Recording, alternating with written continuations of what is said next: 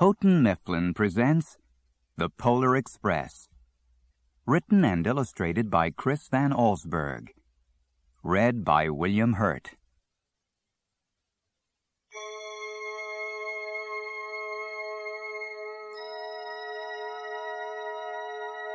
On Christmas Eve, many years ago, I lay quietly in my bed. I did not rustle the sheets. I breathed slowly and silently. I was listening for a sound, a sound a friend had told me I'd never hear. The ringing bells of Santa's sleigh.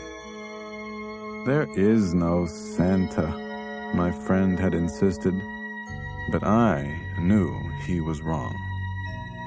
Late that night, I did hear sounds, though not of ringing bells. From outside came the sounds of hissing steam and squeaking metal. I looked through my window and saw a train standing perfectly still in front of my house.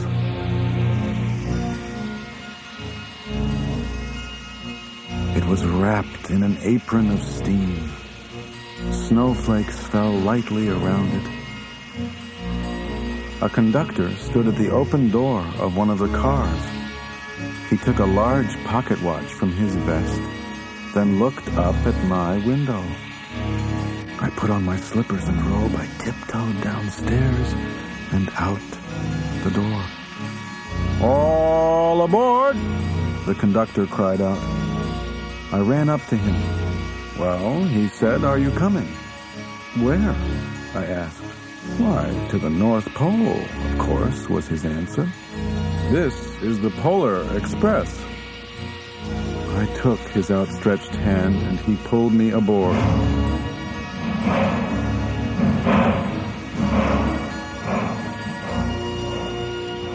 The train was filled with other children, all in their pajamas and nightgowns.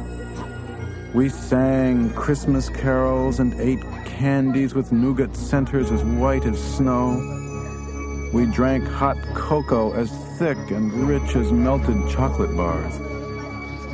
Outside, the lights of towns and villages flickered in the distance as the Polar Express raced northward.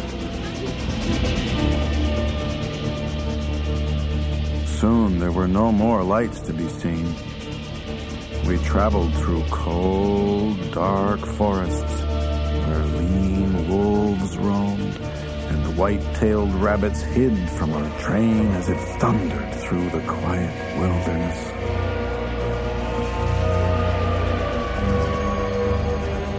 We climbed mountains so high, it seemed as if we would scrape the moon. But the Polar Express never slowed down. Faster and faster we ran along, rolling over peaks and through valleys like a car on a roller coaster.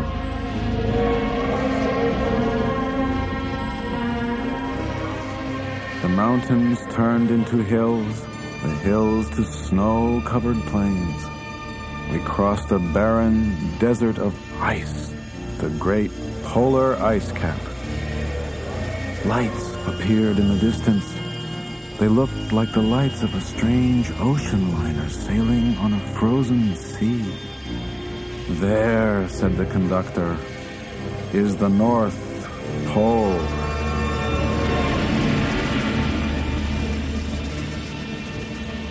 The North Pole. It was a huge city, standing alone at the top of the world filled with factories where every Christmas toy was made. At first, we saw no elves. They are gathering at the center of the city, the conductor told us. That is where Santa will give the first gift of Christmas. Who receives the first gift? We all asked. The conductor answered, He will choose one of you.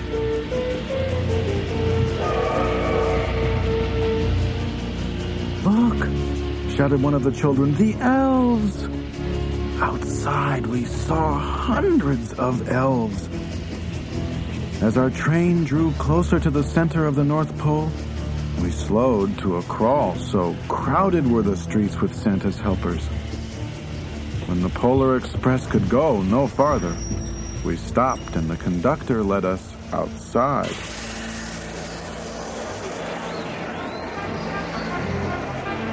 We pressed through the crowd to the edge of a large, open circle. In front of us stood Santa's sleigh. The reindeer were excited. They pranced and paced, ringing the silver sleigh bells that hung from their harnesses.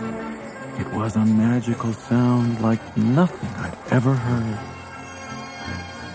Across the circle, the elves moved apart and Santa Claus appeared. The elves cheered wildly. He marched over to us and, pointing to me, said, Let's have this fellow here. He jumped into his sleigh. The conductor handed me up.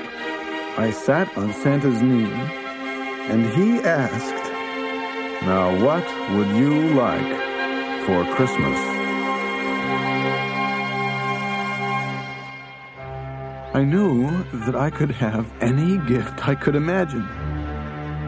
But the thing I wanted most for Christmas was not inside Santa's giant bag. What I wanted more than anything was one silver bell from Santa's sleigh. When I asked, Santa smiled. Then he gave me a hug and told an elf to cut a bell from a reindeer's harness. The elf tossed it up to Santa. He stood holding the bell high above him and called out, The first gift of Christmas!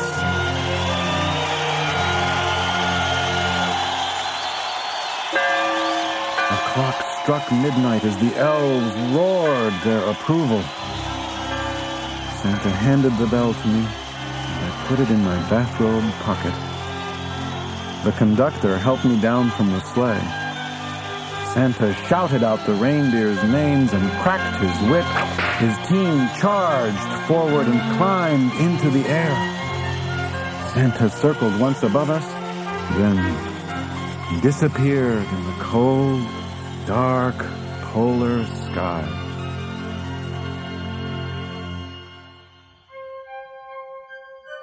As soon as we were back inside the Polar Express, the other children asked to see the bell. I reached into my pocket, but the only thing I felt was a hole. I had lost the silver bell from Santa Claus's sleigh. Let's hurry outside and look for it, one of the children said, but the train gave a sudden lurch and started moving. We were on our way home.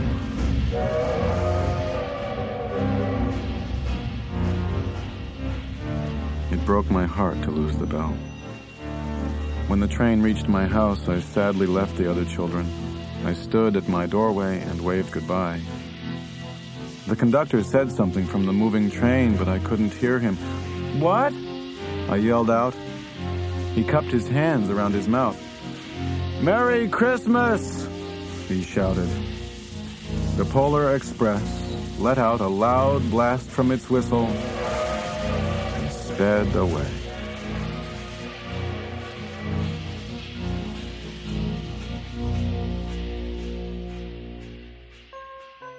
On Christmas morning, my little sister, Sarah, and I opened our presents. When it looked as if everything had been unwrapped, Sarah found one last small box behind the tree. It had my name on it. Inside was the silver bell. There was a note Found this on the seat of my sleigh. Fix that hole in your pocket. Signed, Mr. C. I shook the bell. It made the most beautiful sound my sister and I had ever heard. But my mother said, Oh, that's too bad. Yes, said my father, it's broken. When I'd shaken the bell, my parents had not heard a sound. At one time, most of my friends could hear the bell, but as years passed, it fell silent for all of them. Even Sarah found one Christmas that she could no longer hear its sweet sound. Though I've grown old, the bell still rings for me, as it does for all who truly believe.